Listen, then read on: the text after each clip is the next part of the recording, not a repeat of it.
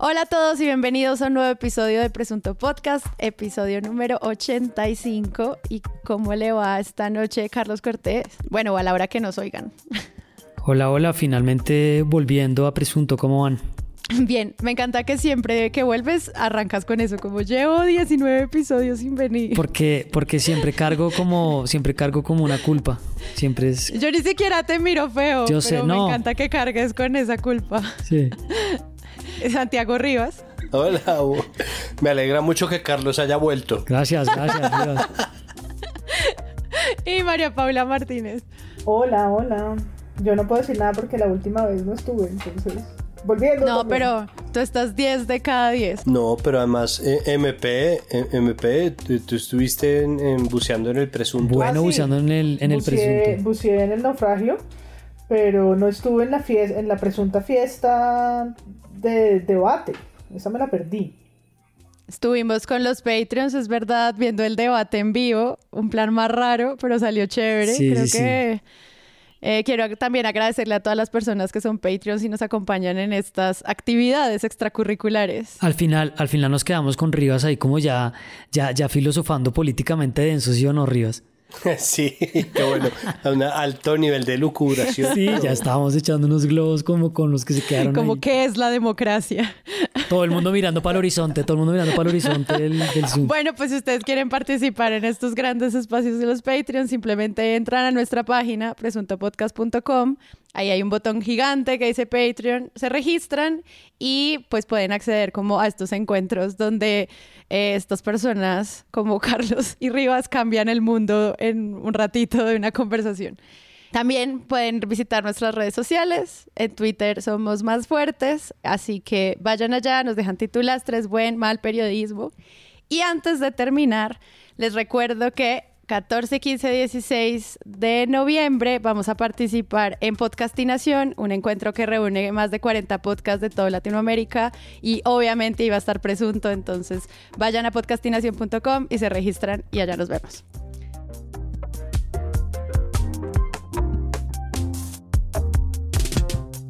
Para empezar, les tengo el titulastre de la semana.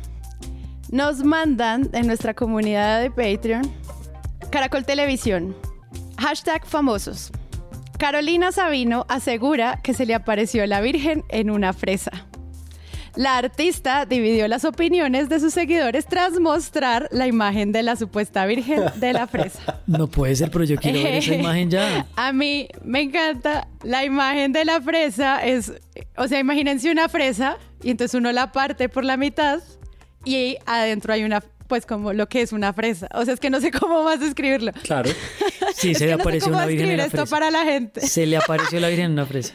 Yo no sé, yo creo que esto puede dividir a la, a la opinión pública. O sea, me parece que es un debate importantísimo que hay que dar. Y pues me alegra mucho que se le haya aparecido la virgen en una fresa. Ojalá la guarde y no se le pudra. Pero la pregunta es, Carolina Sabino de verdad cree que se le apareció la Virgen o estaba poniendo simplemente como, ay, se me apareció la Virgen, como, como buscando conversación y likes, como, ay, sí, Caro, te amo, te sigo de una verde, oh, sí, la Y lo reportó el expediente. O, de verdad dijo como... en el expediente. Pues hagamos, eh, exacto. planteémosle el debate a Vicky para que podamos preguntarnos eh, si la fresa sí era algún tema importante para Carolina Sabino, así como los colombianos son tan importantes para poner o no un presidente. ¿Será que con esta aparición de la Virgen ahora vamos a empezar a marcar la agenda política de Estados Unidos?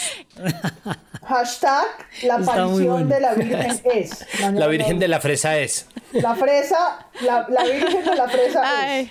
Opinen ya. Gracias Caracol por darnos noticias realmente importantes y sobre todo por darnos esta oportunidad de discutir sobre el gran periodismo.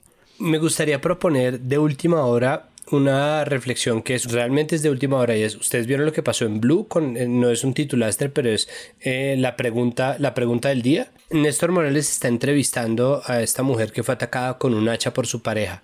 ¿no? Decide hacerle la siguiente pregunta, esto reportado por María Ángela Urbina, dice que Néstor le dice, si usted sabía que era violento, ¿por qué no lo terminó?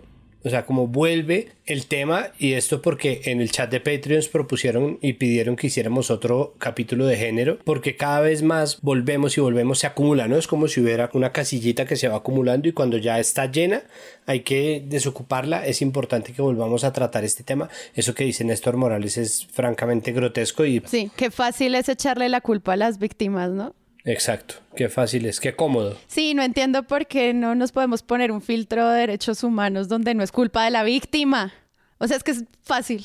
Y es como todo un género, como todo un género de la entrevista, como las preguntas fáciles, de discriminación, de perpetuación de violencia, de apología, las preguntas periodísticas fáciles. Pues me parece súper importante que lo estén pidiendo y yo creo que sí deberíamos hacerlo pronto porque están pasando demasiadas cosas eh, en torno a esto. Entonces creo que pues vale la pena seguir reflexionando sobre estos temas.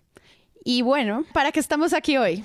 Voy a simplemente citar una columna que escribió Omar Rincón en 070 que se llama En defensa de Vicky Dávila y del periodismo y dice lo siguiente. La libertad de expresión es la que define la democracia en una fórmula que nos han repetido desde siempre. A mayor libertad de expresión, mayor democracia.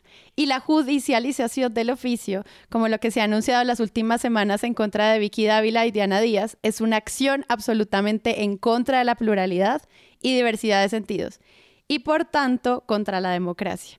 Vamos a hablar de libertad de expresión, vamos a hablar de cómo defenderla y qué pasa cuando las instituciones se meten en esta discusión y nos ponen de nuevo a preguntarnos sobre esto. Entonces, este creo que será un capítulo más editorial y yo quisiera preguntarles a ustedes, sobre todo, pues también es un tema muy cercano a Santi, ¿cómo ven esta situación? No, pues yo quería decir que de la columna de Omar, yo haría una como de la desviquización del debate, ¿no? Porque al final yo creo que no es en la defensa de Vicky, es en la despersonalización de esto, no porque no sea grave que eh, una periodista, en este caso ella, esté ahorita en un proceso para pagar algo así como 500 millones de pesos por lo que ha hecho en dos investigaciones, sino porque creo que trasciende una figura pues tan polémica, eh, y voy a, hacer, voy a usar muchos lugares comunes de nuestro presunto mundial, y lo que es es que deja unas, unas, eh, unas marcas muy difíciles y unos precedentes, como dirían los titulares, a la libertad de expresión y al oficio de la investigación y de la opinión. Entonces, más allá de Vicky Vicky, de debatir si lo que hizo, y claro, ahí se revuelven sus formas y y entonces aparece el sticker de Badulaque y todo se vuelve como una cosa de celebrities tendencia, ¿no? Entonces, periodismo de Vicky es otro hashtag. Creo que los dos fallos o los tres, si hablamos solo del caso de Vicky, por supuesto vamos a llegar a Diana Díaz y a Vieri y hoy el capítulo se va a centrar tal vez en esos cinco, en esos cinco eventos. Pero por referirme solo a los de, a los de Vicky, que tienen que ver con la información que tuvo que bajar de la revista Semana en el caso de Uribe, lo que sucedió con el policía y el, primer fallo, que si no, si no estoy mal, fueron algo así como 160 millones de pesos por dañar el buen nombre del policía en esta investigación de 2014 contra Jorge Hilario Estupiñán, que es eh, una acusación de corrupción, y luego tal vez el caso que más se conocía, que es el de Ferro, y la comunidad asociada a la comunidad del anillo, en la que además el medio tampoco está asumiendo eh, ni siquiera una visión solidaria y nos pone entonces frente a la pregunta de cómo hacen los periodistas para protegerse, qué papel juegan los medios en los que ellos trabajan o ellas trabajan y pues la responsabilidad y lo que estos fallos dejan para las investigaciones y, las, y los espacios o, los, o lo, lo flexibles que van a ser ahora para el gran choque de trenes que van a suceder entre las entidades que están discutiendo me refiero a la Procuraduría, a la Fiscalía, ¿no? Y a este ahora mierdero en el que nos vemos metidos. Yo quería decir como que, y una cosa que hemos hablado en algunos episodios recientes, que el periodismo, el periodismo está, está revuelto de varias maneras. Está como el momento en una mezcla, en una sopa que tiene varios, varios ingredientes. Entonces, pues lo primero es que, y termina además relacionado con lo que decía MP, centrado en Vicky. O sea, todos terminamos aterrizando en Vicky. Entonces, por un lado está como toda esta transformación de semana donde ella asume esta voz en el canal digital con, una con unas propuestas que pues, uno, pues ya podemos hablar del fondo, pero que empiezan como a generar clics y a ocupar la atención. Entonces está Vicky en el radar. Y cae entonces la condena, una condena de un juez que quiere interpretar como la indignación de un sector, porque pues, los jueces al final terminan expresando eso, y entonces la regaña, usa una sentencia para regañarla, para decirle que eso no es como se hace periodismo, pero además le pone una sentencia pues desproporcionada económica. Entonces está todo eso y está también como esta tribuna de Rugeles y ese, de ese ecosistema de medios derecha que están ahí pegando y en ese contexto pues surgen estas cosas de censura, o sea, es como la censura está sobre eso con un gobierno como el gobierno de, Duque, que a través de sus aliados ya está demostrando que sí pueden intimidar periodistas y medios y organizaciones y que, digamos, están dispuestos a hacerlo. A mí me parece interesante ver cómo frente a este fallo que ordena la indemnización económica de Vicky, y es como llama la atención, o sea, este regaño donde como trata de decir que hay unas fuentes que no se deberían consultar y como un llamado a no usar elementos sensibles el nombre de la prudencia. Se siento que es ese tipo de cosas me gusta como lo plantea María Paula, porque uno como llega a los estudiantes y les dice, es que hay unas fuentes en tus investigaciones que mejor no, porque de pronto te cae una multa de toda esta plata y pues tú eres un estudiante. O sea, como que ese tipo de cosas obviamente afectan la libertad de expresión, porque uno cómo se enfrenta a esto sin pensar en lo que luego se le puede venir con un, con un fallo de ese tipo y me parece chévere pensarlo como de esa forma, como desde la prudencia, como ese tipo de, de, escuela que viene desde este juez, que es extraña de, de apreciar. Santi. Es que el debate siempre termina siendo el mismo y es un debate que vale la pena dar, que vale la pena sostener y que vale la pena incentivar, que es un debate sobre los límites de la libertad o sobre la libertad. Es un debate en el que nosotros estamos constantemente sometidos, en el que incluso los periodistas nos metemos constantemente el palo en la rueda, en donde salimos a autosabotearnos y en donde la crítica debería jugar un papel más importante precisamente por esto, porque creo que a todos se nos perdió y el juez que hace esta sentencia eh, que busca ser ejemplarizante e, es curioso, pero incluso los jueces necesitan o necesitarían un pequeño prólogo al comienzo de la Constitución que diga como para ti, querido lector. Sabemos que la libertad es acojonante, sabemos que puede ser miedosa, sabemos que puede ser compleja, sabemos que tal vez no sea lo que a ti te gusta. No, pero entonces e, esta, esta noción de que, de que es verdad que ningún derecho es un derecho absoluto, que todas las libertades chocan con las libertades de los otros, eh, pero al mismo tiempo la penalización y, la constante ejemplarización de esto que se consideran como infracciones está eh, configurando una serie de intervenciones muy agresivas en un debate acerca de la libertad que tiene que darse y me perdona la tautología, libremente. Es decir, necesitamos la capacidad de generar o de, de, construir en libertad un debate público y ese debate público se está viendo constantemente afectado por este tipo de entradas que no creo que obedezcan necesariamente a un complot, ¿no? Porque de un lado y del otro están constantemente diciendo un complot, sino a visiones sobre el poder y sobre la regulación que olvidan que esa naturaleza libre del debate público, la naturaleza de la opinión, la naturaleza de la libre prensa y del control político trae consigo una serie de consecuencias que pueden ser incómodas, pero que por lo incómodas son deseables. Entonces, eh, pues el asunto de la desviquización, ¿no? Cuando María Paula dijo al principio, yo pienso que es importante desviquizar el debate, pensé, vamos a hablar de María Andrea, pero no, ya entendí después qué era lo que quería decir. Y creo que sí, creo que es importante desviquizar el debate y, y tratar de quitarle las caras que sean. Si uno está de un lado o del otro del espectro político, eh, hay cosas para evaluar, por supuesto, hay, hay mejores y peores formas de hacer periodismo, hay formas más deseables, existen dilemas éticos, existen debates, pero esos debates también caben dentro de una conversación libre, las conversaciones que están mediadas por la mano del Poder Judicial, del Poder Legislativo, del Poder Ejecutivo, ya pierden completamente y contravienen el principio y la esencia del periodismo y de la prensa y de la comunicación.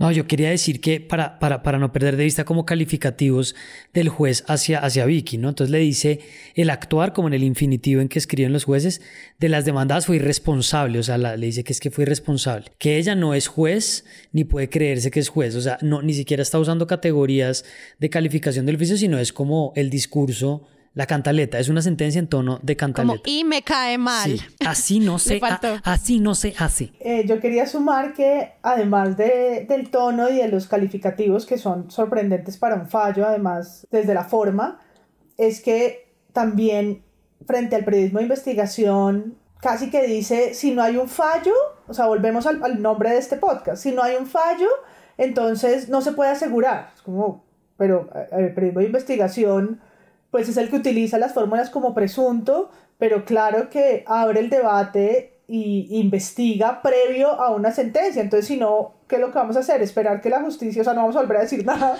cuando la justicia, que la este país llega 40 años después. Sí. Entonces, no podemos hablar el caso de, no, el de caso de Álvaro Gómez no se podía hablar, el de Ginette tampoco, o sea, ningún caso se puede hablar hasta que, o sea, no, está, no, está haciendo unas conclusiones que de todo punto de vista son demenciales, pero... Eh, que pasan en un fallo de tono regañado eh, y que se vuelven, por eso lo decía, como muy personales a, las formas que creo que la audiencia también relaciona con las formas de hoy. Pero es que el fallo no está hablando sobre el programa de Vicky en semana hoy, ¿no? Está, y es específico a una investigación del 2014 en radio, como también para ponerlo en el contexto en el que... Es que una cosa es que no se puede perder tampoco de vista, meto la cuchara en que en que Vicky Ávila a lo largo de su carrera, además de ese tipo de, historias y estilo periodístico, ha hecho denuncias pues que se han metido con el poder. Es como una parte que la gente, ay, sí, Vicky Ávila, no, es que eso que no hace, que, que hace no es periodismo, métala a la cárcel. Es como, un minuto. Esta también ha sido una persona, que ha tenido y ha enfrentado peleas también con militares, con, con santos, y eso, y eso también influye en eso, en esa pelea.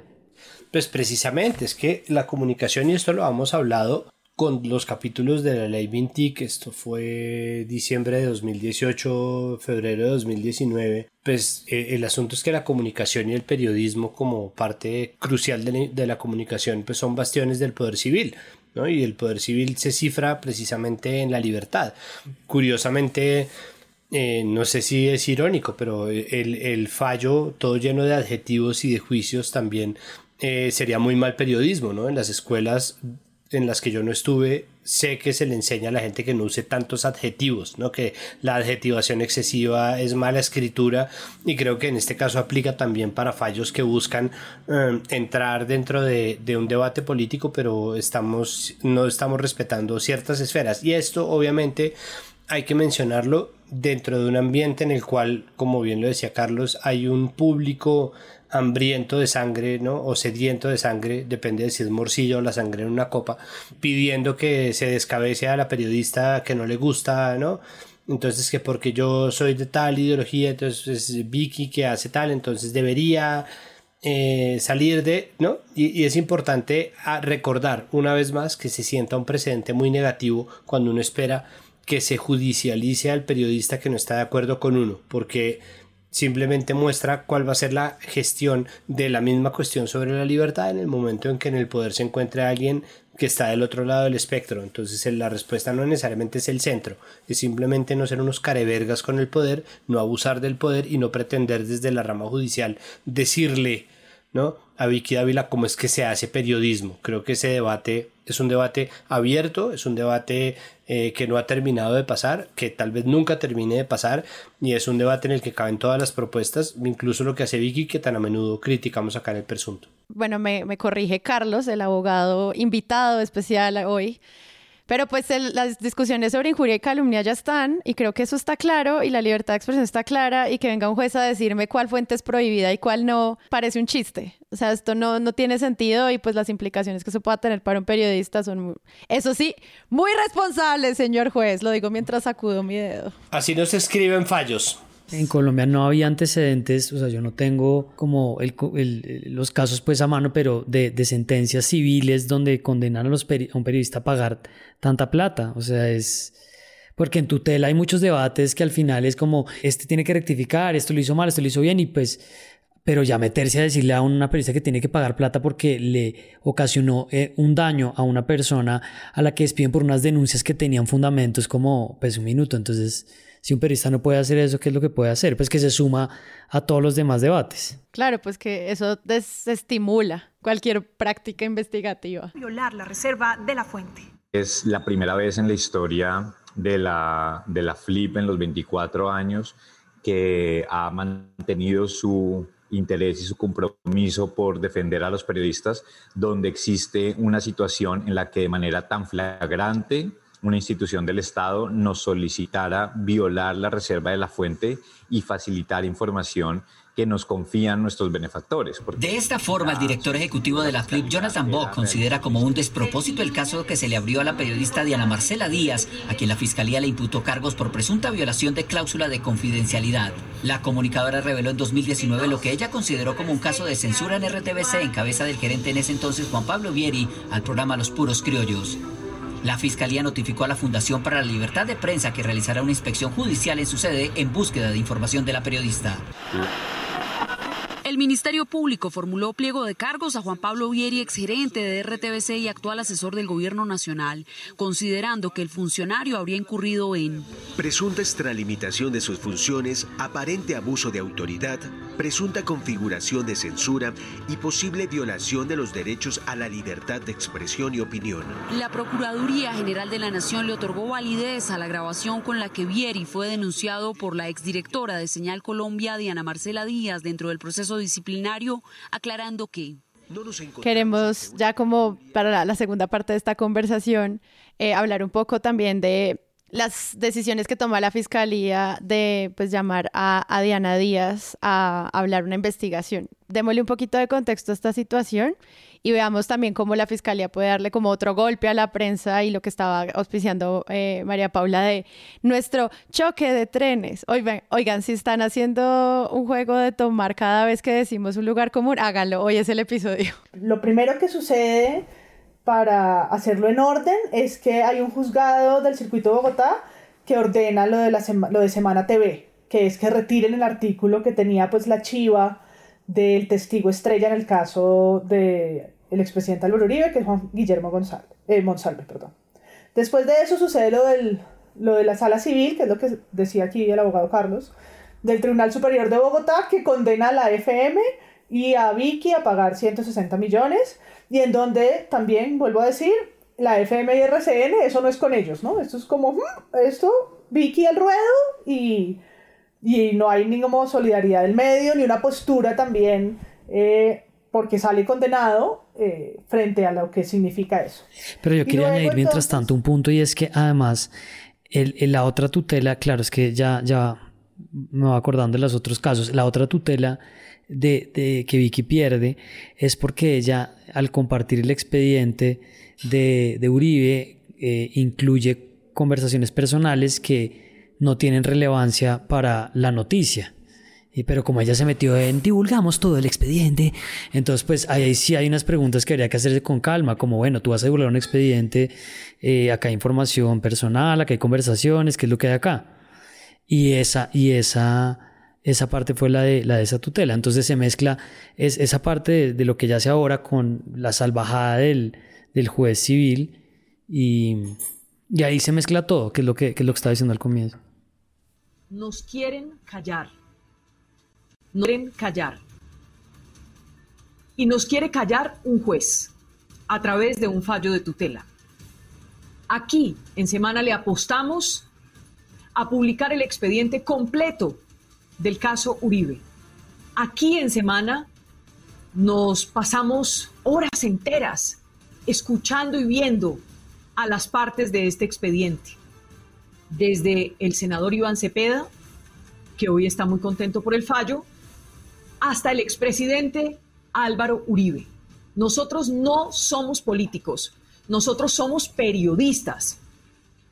Nosotros mostramos las dos caras de la moneda y eso no gustó o no ha gustado a un sector. Un juez va a poder decidir qué tenemos o nos va a poder imponer a los periodistas qué tenemos y qué podemos publicar. Este fallo pone en grave riesgo la libertad de prensa en Colombia, pero también atenta contra el derecho que tienen los ciudadanos en Colombia de estar... No, y yo ya para, para, para cerrar como mi comentario, pues luego de, de, este caso de Vicky, entonces, o luego no, en paralelo, porque fue una semana loca, pasa la fiscalía, o sea, pasamos del juzgado segundo penal del circuito de Bogotá a la fiscalía, cuando aparece la noticia que la fiscalía decidió imputarle cargos a la exdirectora de Señal Colombia, que es Diana Díaz, eh, por el caso de los puros criollos, que, del que aquí casi no hemos hablado, por el delito de utilización de asuntos sometido a secreto o reserva. Que es, entonces es otra vez en la clase de derecho leer y entender cuáles son las razones para que la fiscalía después de una investigación que parece si, eh, que fuera la Gestapo, ¿no? De toma tantos meses revisar las actuaciones de la entonces directora y llegar a esa conclusión. Y cuando entonces aparece un, eh, un comunicado, por supuesto, de varias asociaciones, una respuesta muy grande de, eh, por supuesto, la FLIP, pero también Consejo de Redacción, las diferentes fundaciones de periodistas y redes, eh, pronunciándose en contra de la Fiscalía, un comunicado rescueto y pachuco de la Fiscalía eh, peloteándose ahí que no, que sí, que de pronto no, después el fiscal que no, que eso no tiene ni pie ni cabeza. Y luego hoy, en esta jungla, aparece que la Procuraduría entonces le va a imputar cargos a Juan Pablo Vieri. Entonces ahora es la Procuraduría que por presunta censura y extralimitación de sus funciones le formulan pliego de cargos. ¿no? Y en, en medio de esto, por favor, Carlos, por favor, Rivas, que demos claridad o no de eh, lo que esto significa en menos de dos semanas. a menudo, ven claridad, llega ya. ven claridad, na, na, na,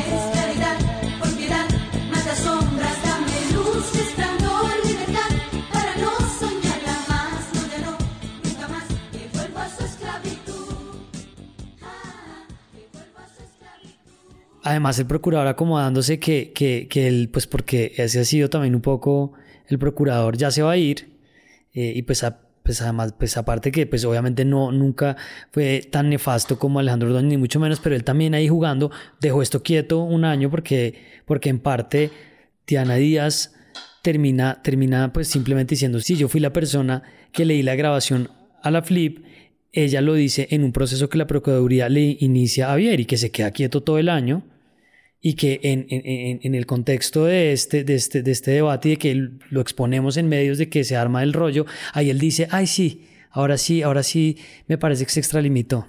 Sí, es que como mi, mi carrera como fuente se está reactivando, entonces hoy en Caracol Radio justo decía yo, pues que precisamente el timing es, es muy raro porque para poder resolver el asunto de, de, la fiscalía y de Ana Díaz, pues entonces entró de nuevo en vigencia un debate que yo creía terminado, que era el debate de si había censura o no. Entonces me tocó otra vez discutir en Twitter que porque era censura, cuando entonces la censura esto, que si los puros criollos era un formato de opinión, entonces que como realmente se podía censurar un formato que no era bla bla bla bla bla. Y eso estaba siempre, es decir, la verdad jurídica no es siempre, no es siempre la verdad, ni es necesariamente la verdad, pero es la verdad.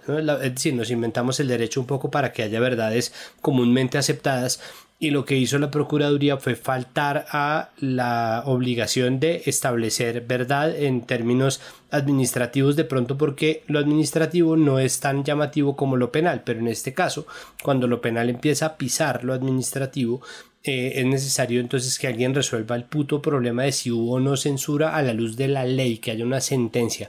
Y ahí se reactiva otra vez la figura de la Procuraduría, pero entonces es pucha, es tarde ya, es, decir, es, tardísimo. Yo fui a dar descargos en este caso, yo fui en julio del 2019 a, dar, a hacer los descargos. Este en este ya se va. Llevamos más de un año en esta monda. Exacto, además Carrillo se va. Entonces, ¿qué pasó? Sale la noticia y lo primero que salta todo el mundo a decir, bueno, todo el mundo en mi algoritmo es... Margarita Cabello va a archivar ese caso, no se preocupe que no va a pasar nada y volvemos a un punto en el que no existe ni solidez, ni consistencia, ni posibilidad alguna de tener certidumbre, sino todo lo contrario, una incertidumbre y no estamos otra vez sometidos al vaivén de, de, la opinión pública y no existe esa verdad jurídica que habría servido hace mucho tiempo para que la fiscalía no hiciera esta barra basada. Dice el editorial del espectador, un vergonzoso acto de intimidación Peor aún, todo el proceso contra Diana Díaz tiene raíces cuestionables. Incluso se dio a conocer un asunto bajo reserva, algo que varios juristas cuestionan, lo que hizo fue evidenciar las malas prácticas de un funcionario público.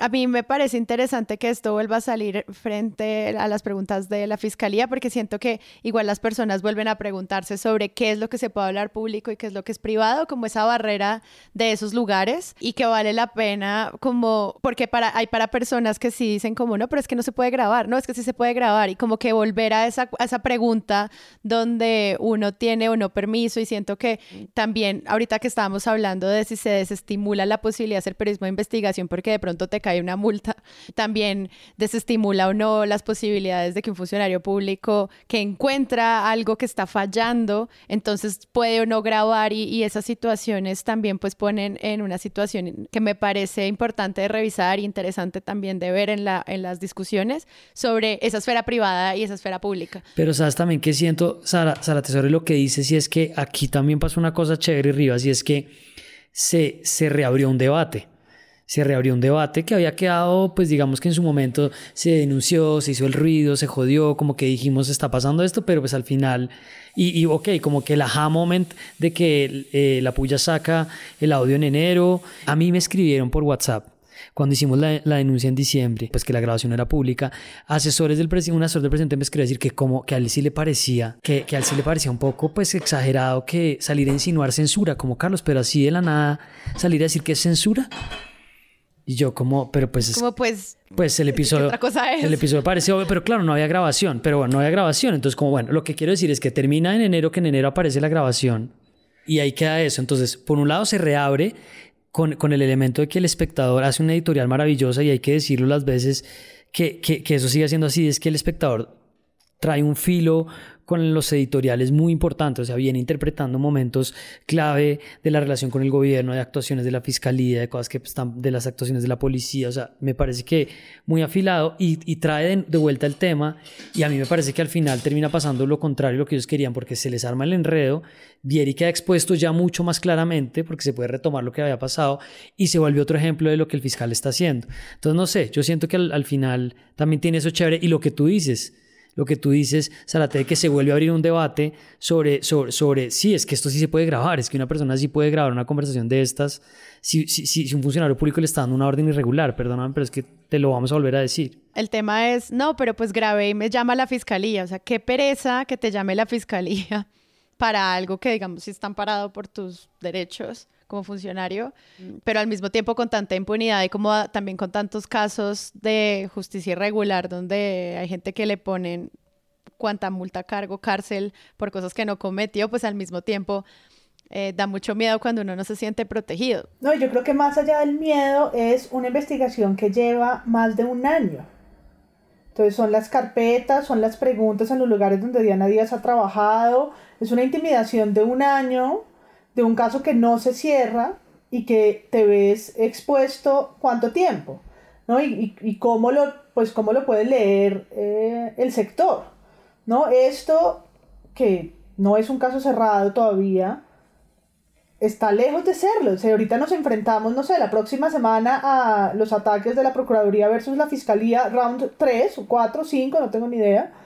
Y tenemos a 500 millones de pesos, a Vicky, a Semana, a RCN, a RTBC, ¿no? A los medios, los directores no se enteran y los periodistas también la figura de Diana mucho más expuesta, pues la de Vicky también, ¿no? La de los periodistas que han estado en estas investigaciones o en estas denuncias, la misma de Santiago. Y al final yo me pregunto si se va a llegar a algo pronto, ¿no? O se va a seguir extendiendo y extendiendo al capítulo 120 de presunto, ¿no? Y qué cansancio en verdad para quienes están ahí y pues qué precedente para quienes ejercen el oficio de, eh, bueno, ¿quién va, ¿quién va mañana en un comité editorial a eh, poner un caso de la policía? A ver, ¿no? Levante la mano quién quiere ir a investigar a los militares o quién quiere eh, hacer algo sobre censura en, en, su propio medio. Levante la mano, ¿no? Pues poquitas ganas, por eso es que estamos haciendo historias de las fresas de la Virgen de Guadalupe. Yo creo que hay varias preguntas que hacer ahí. La primera es, ¿estamos seguros de que es la Virgen de Guadalupe? Porque es muy posible que sea la Virgen del Rosario. Yo creo que es la Virgen del Rosario, Santi, sí. Yo también, porque la Virgen de Chiquinquirá es la, y la Virgen de la leyenda vallenata, pero bueno, digo, está bien, lo dejo yo por ahí, como pues, no, la fresa tiene estas cosas que es como la... Abro hilo. La otra, abro...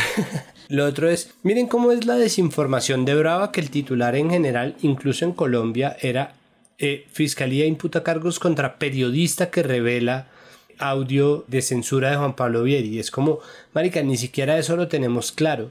Ni siquiera tenemos claro que es una funcionaria, una servidora pública contratada por RTBC para ser directora del canal público, cultural y educativo que es Señal Colombia, que actúa en su calidad de funcionaria, que nada tiene que ver el hecho de que sea periodista, que si es periodista de hecho podría estar poniendo una chiva, ¿no? Entonces la narrativa del, la narrativa del beneficio propio incluso podría ponerse ahí por duda razonable, pero ni siquiera. Es una funcionaria que tiene que renunciar después de ser cooptada para tomar esta decisión de sacar los puros criollos de parrilla, que es decir, por lo tanto, pierde su empleo por una cuestión de matoneo que denuncia una irregularidad en el funcionamiento del Estado que después de eso se le cierran las puertas de la contratación gubernamental, ¿cuál es el beneficio? Pero además es importante que nosotros recordemos en qué contexto pasan esas vainas. Hay algo que no creo que sea una conspiración, pero que sí es un vicio sistémico nuestro, es que a nosotros nos encanta la incertidumbre. Es decir, en este momento, no, y de hecho lo que hace sospechar más que Carrillo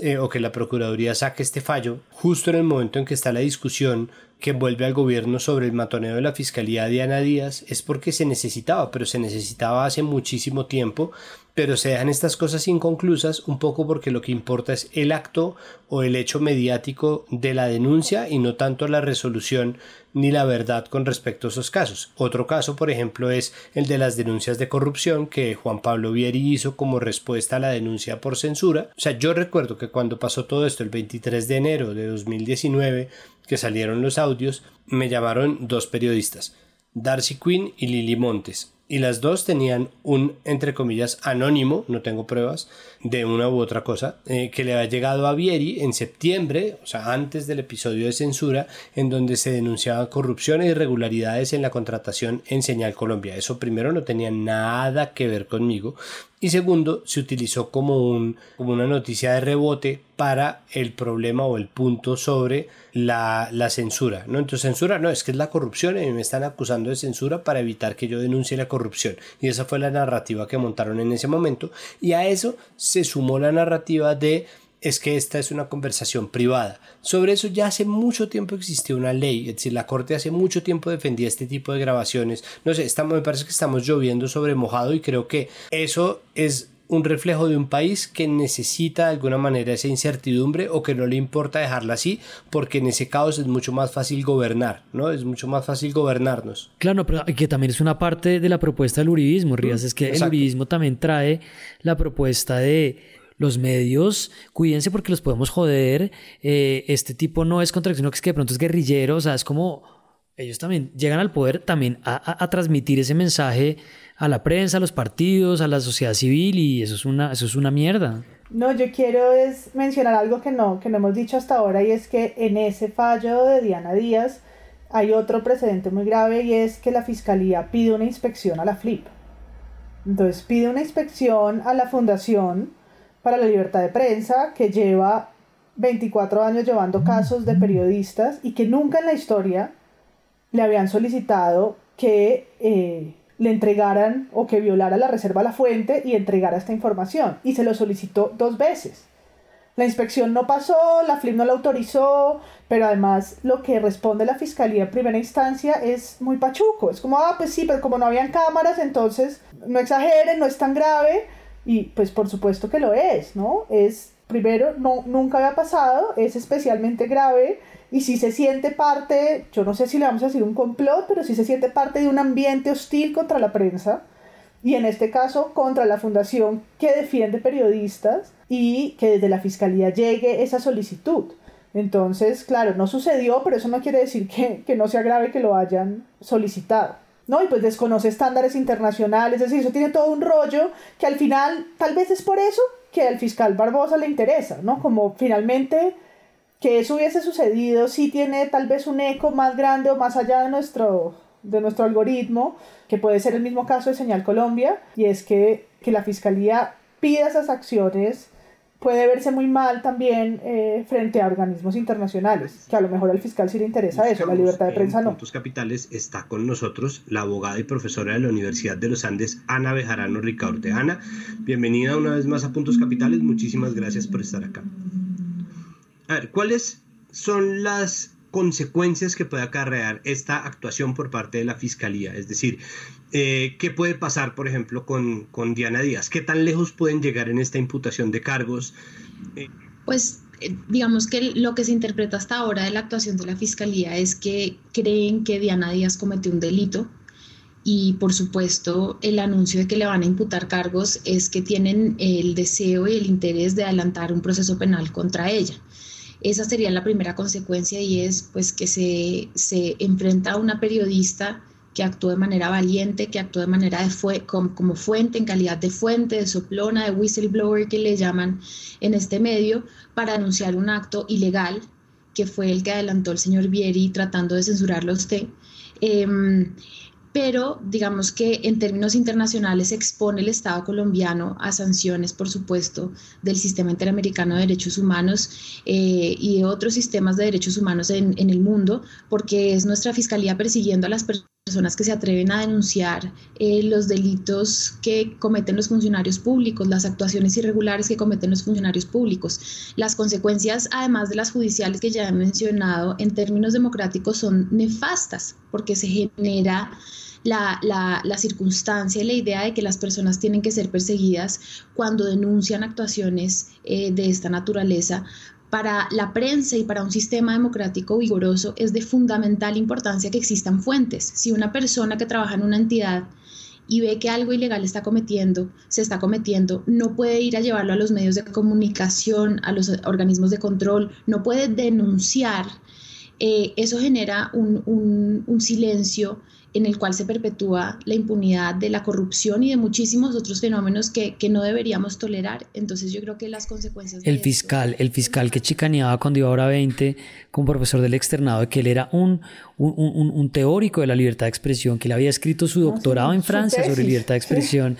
Y, y, en la reunión con la FLIP le planteó que, que él era, mejor dicho, él sabía más de libertad de expresión que todos, pero su fiscal se mete, digamos, directamente con, con la FLIP y además, pues que hay que decirlo, pues Pedro que acaba de ser designado relator especial y que toca hacerlo siempre que mencionemos a Pedro en la, en la relatoría en Washington. relatoría, Pedro! ¡Con cariño! Con cariño, lo esperamos. Y, es, también ese mensaje, como que el gobierno sin ningún empacho es como, pucha, esta fundación ha trabajado y pues obviamente conflicto de interés, dirigí la FLIP cuando tenía 25 años, pero ha defendido periodistas, le ha ayudado al gobierno a estructurar el, programa para periodistas en riesgo, está pendiente, está documentando, pero claro, pues está criticando al Estado también. Y entonces una fiscal también va a coger que no, que pásenos los videos. Yo creo que ese punto... MP, es, es fundamental cerrar con eso. No, la respuesta de los comunicados de la fiscalía es muy ridículo porque tratan de minimizar algo que en serio es muy grave. Y cerrando con las frases de la decana de la Facultad de Derecho de los Andes, Catarina Botero, esto es desproporcionado e innecesario, evidentemente intimidatorio. Las personas tienen derecho a ir a una organización protector que defiende derechos humanos y libertad de expresión sin que el Estado tenga conocimiento. Eso es una orden totalmente desproporcionada, completamente ilegal. Entonces, todo está mal en este caso. Y cuando se arma el escándalo, la fiscalía, y déjeme con esto termino, dice, dice tres cosas que son peor de graves. Dice, nos parece que aquí hay una distorsión porque la inspección a la FLIP para revisar todos sus videos y todo el registro de visitantes nunca se hizo. No, claro, nunca se hizo, pero se decretó y se insistió en hacer y no se hizo porque la FLIP dijo que no quería que se hiciera.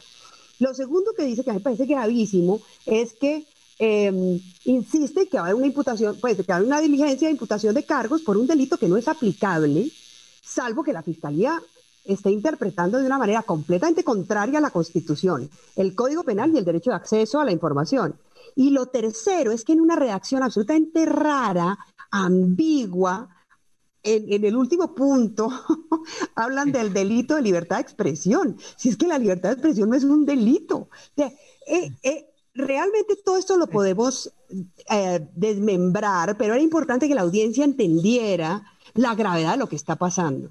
Y, lo más grave es que yo creo que, que, la gente de la fiscalía que está detrás de esto no ha terminado de entender que esto es una intimidación realmente muy grave al derecho a la libertad de expresión y al derecho de las personas a denunciar órdenes ilegales por parte de funcionarios públicos. Gracias Charlie por venir hoy. Zárate, gracias Rivas MP y nos vemos pronto. Gracias Santi. Solamente decir cómo son de parecidas la incompetencia y la venalidad. ¿no? Creo que hay un nivel de, la incompetencia, sobre todo en este fascismo tropipopero en el que estamos viviendo. ¡Oh, wow! Que... Esa es la expresión. Gracias, por fin le doy sentido a la política nacional. Fascismo tropipopero. Por favor, voy a hacer una camiseta con eso. Gracias, Santiago. Con mucho gusto, y solamente quiero parte de las regalías de la camiseta. Bueno. De resto. de, de, verdad, en este fascismo tropipopero lo que pasa es que no tienen ni puta idea de lo que están haciendo. Es que no, ¿a qué hora se les ocurre pedir fuentes, pedir archivos, pedir camas de seguridad a una fundación que defiende derechos humanos? Es una absoluta locura, pero creo que eso ya se sale por completo de la maldad, ¿no? O sea, pasa, pasa del ex Luthor a Gargamel al ridículo, ¿no? Y, ese, y esa incompetencia ridícula. Ay, no es tan grave. Así, así se siente leer el comunicado. Ay, y además no pasó. Y eso de no pasó pero además, eso de no pasó es exactamente la misma respuesta en el caso de los puros criollos. Ay, pero si se puso, si se estrenó la temporada, que es la lloradera. O como, pero si ahí está, pero además no pasó, no pasó, si además está en RTBC Play. Entonces, eso de nunca pasó es la respuesta clásica. Muchas gracias, María Paula. Adiós. ¿Podemos cerrar con otra de menudo? ¿Hay otra de menudo que podamos cerrar? Por favor.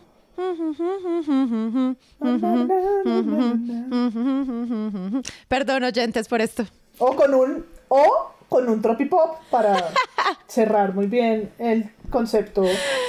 Gracias a todos por escuchar y nos vemos en la próxima. Chao.